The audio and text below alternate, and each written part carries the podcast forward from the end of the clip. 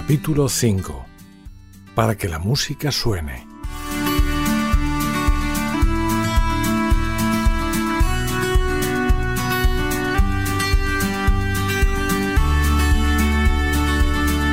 Cuando Jesús hablaba del reino de Dios sabía que se trataba de algo muy distinto de lo que podían imaginar quienes le oían, muy distinto también de lo que tendemos a imaginar nosotros hoy. Por eso empleaba parábolas, relatos e imágenes que más que dar una definición invitaban a adentrarse en un misterio. Jesús compara el reino de Dios, por ejemplo, con un grano de mostaza que cuando se siembra en la tierra es la más pequeña de todas las semillas que hay en la tierra, pero una vez sembrado crece y se hace mayor que todas las hortalizas y echa ramas grandes de manera que los pájaros del cielo puedan anidar bajo su sombra. Un grano pequeño que se entierra, que desaparece a los ojos de los hombres y cae en el olvido, pero que no para de crecer, mientras la historia sigue su curso aparentemente ajena a él. Crece incluso de noche, cuando nadie lo cuida, cuando nadie le presta atención. El 2 de octubre de 1928 Dios hizo que San José María descubriera en su alma una semilla que sólo él podía haber sembrado, un pequeño grano de mostaza que estaba llamado a crecer en el gran campo de la Iglesia. Se conserva una nota en la que recoge en unos pocos rasgos el código genético de esa semilla. Simples cristianos. Masa en fermento. Lo nuestro es lo ordinario, con naturalidad. Medio el trabajo profesional, todos santos, entrega silenciosa. Desde que Dios le dio la misión de cuidar de esa semilla, San José María ya no vivió para otra cosa, y lo que entonces era todo promesa, todo esperanza, hoy es un árbol frondoso que acoge a muchas almas y da sabor a muchas vidas.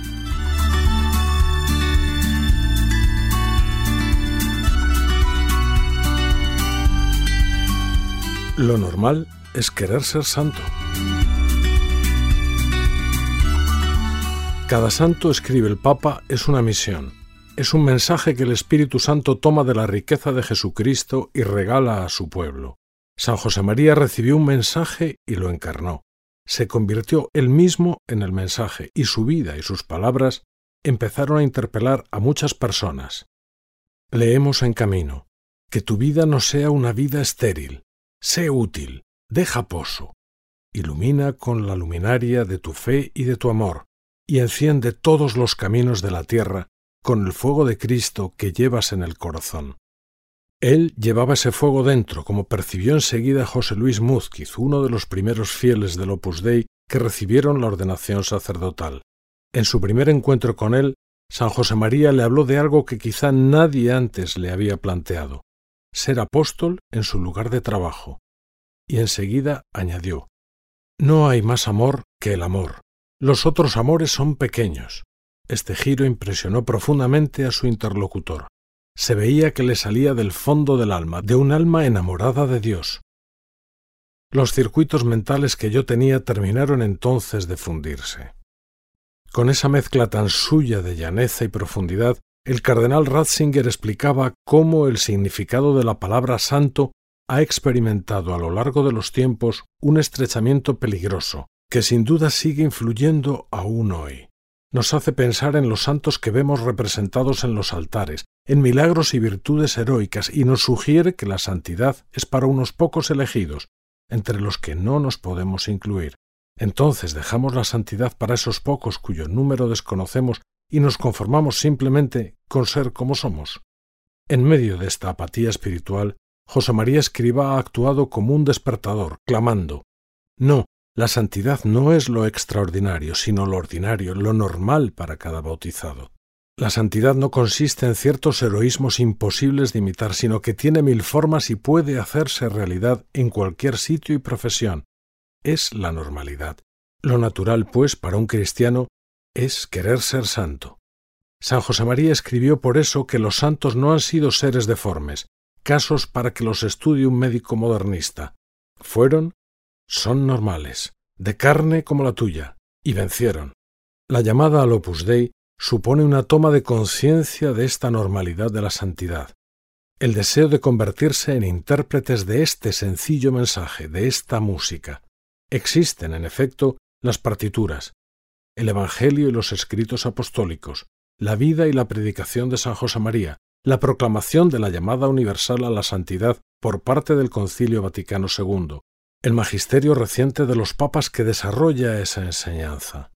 Existen pues las partituras, pero es necesario que la música suene en todos los rincones del mundo, con una infinidad de variaciones que están todavía por ver la luz, las vidas concretas de muchos cristianos.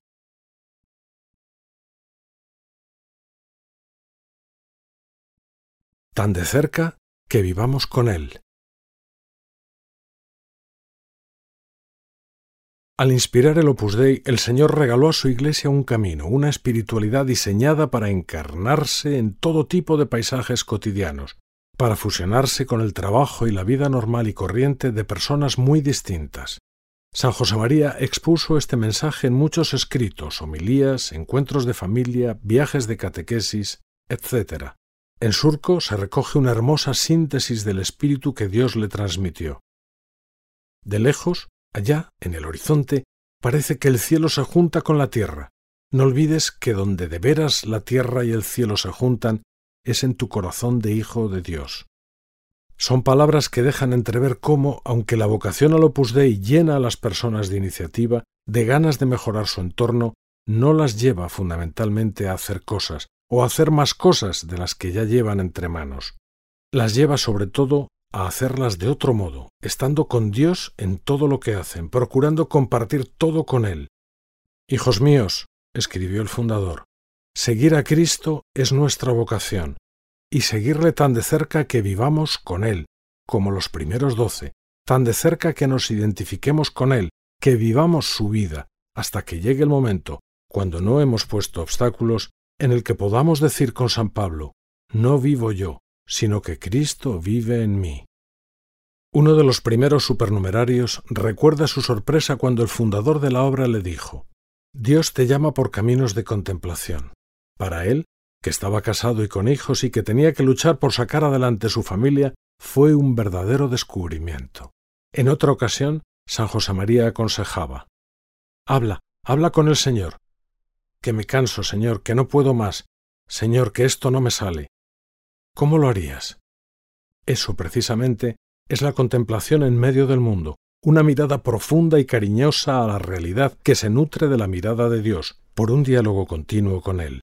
En pocas palabras, cuanto más dentro del mundo estemos, tanto más hemos de ser de Dios. Y esta cercanía, esta amistad tan intensa con Él, es la raíz de la que brotan dos rasgos que, aun sin ser exclusivos de la vocación a la obra, tienen un relieve particular para los cristianos, a los que Dios llama por este camino. La llamada a ser apóstoles, a dar a conocer a Cristo y la misión de transformar y reconciliar el mundo con Dios a través de su trabajo. Antes de detenernos en ellos, sin embargo, surge lógicamente una pregunta. Si la santidad es para todos, si el Señor manda a todos los cristianos a comunicar el Evangelio, ¿qué es entonces lo específico de la vocación al Opus Dei como respuesta a la llamada a encontrar a Dios en medio del mundo? Es relativamente sencillo explicarlo si tenemos en cuenta que las diversas vocaciones cristianas son cauces de la vida y la vocación comunicadas por el bautismo.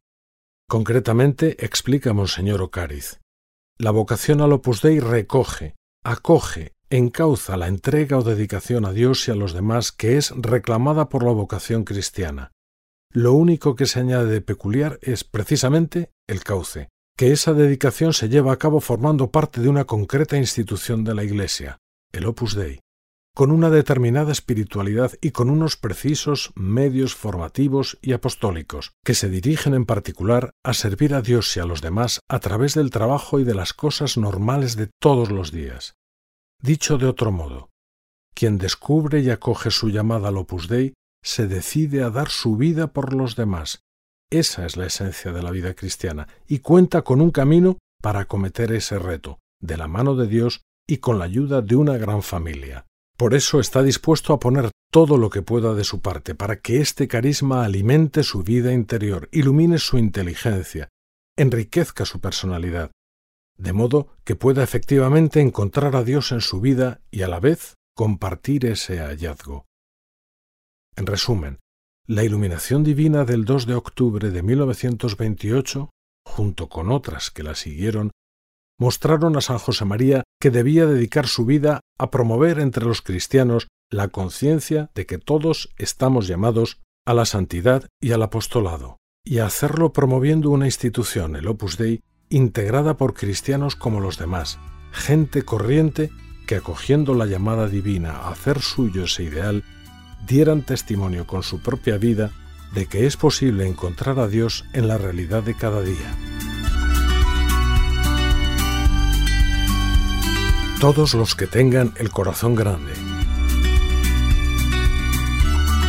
Viendo a la multitud que le seguía, Jesús siente compasión por todas aquellas personas a las que ve como ovejas sin pastor. Se acerca a ti y se acerca a mí, leemos en Amigos de Dios. Jesús con hambre y sed de almas.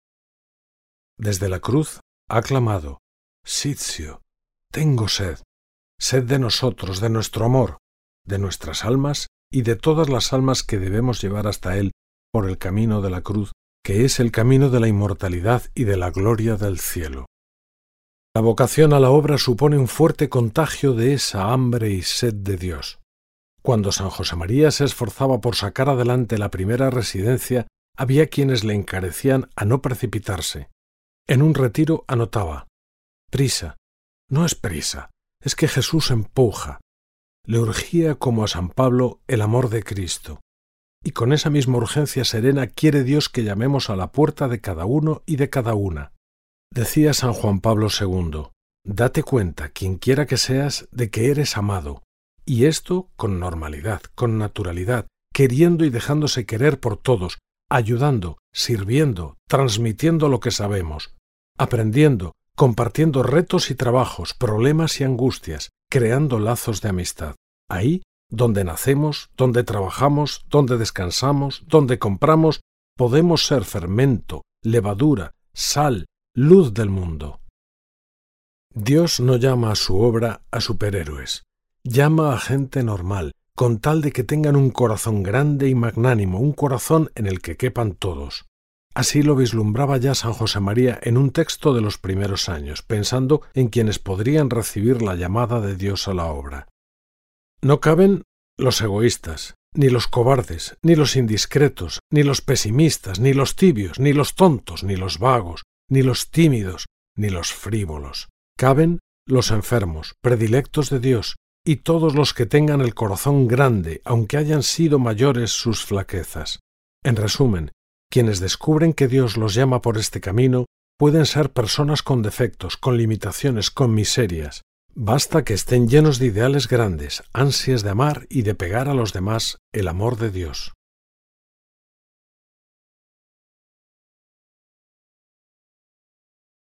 Amar el mundo como lo ama Dios.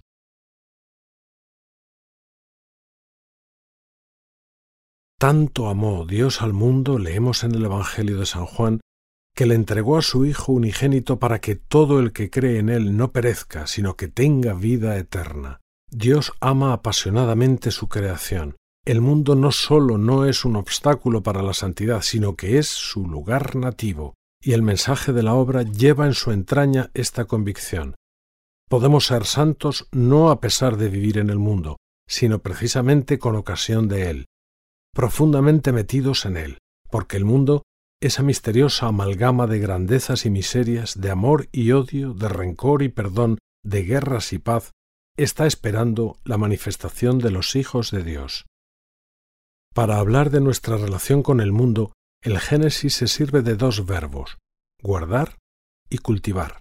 Con el primero, que se emplea también para expresar el cumplimiento de los mandamientos, el Señor nos hace responsables del mundo, nos dice que no podemos usarlo de un modo despótico. Con el segundo, cultivar, que significa tanto trabajar habitualmente la tierra como dar culto, Dios une el trabajo a la adoración. Trabajando no sólo nos realizamos, sino que también damos un culto agradable a Dios, porque amamos el mundo como lo ama Él. Santificar el trabajo es por eso, en definitiva, hacer el mundo más bello, hacer espacio en él para Dios. Él mismo ha querido guardar y cultivar el mundo que salió de sus manos de creador, trabajando con manos de hombre, de criatura, Si durante siglos los años de la vida oculta del Señor en el taller de Nazaret se percibieron como años de oscuridad, sin brillo, a la luz del espíritu de la obra se hacen, en palabras del fundador, claros como la luz del sol, resplandor que ilumina nuestros días y les da una auténtica proyección.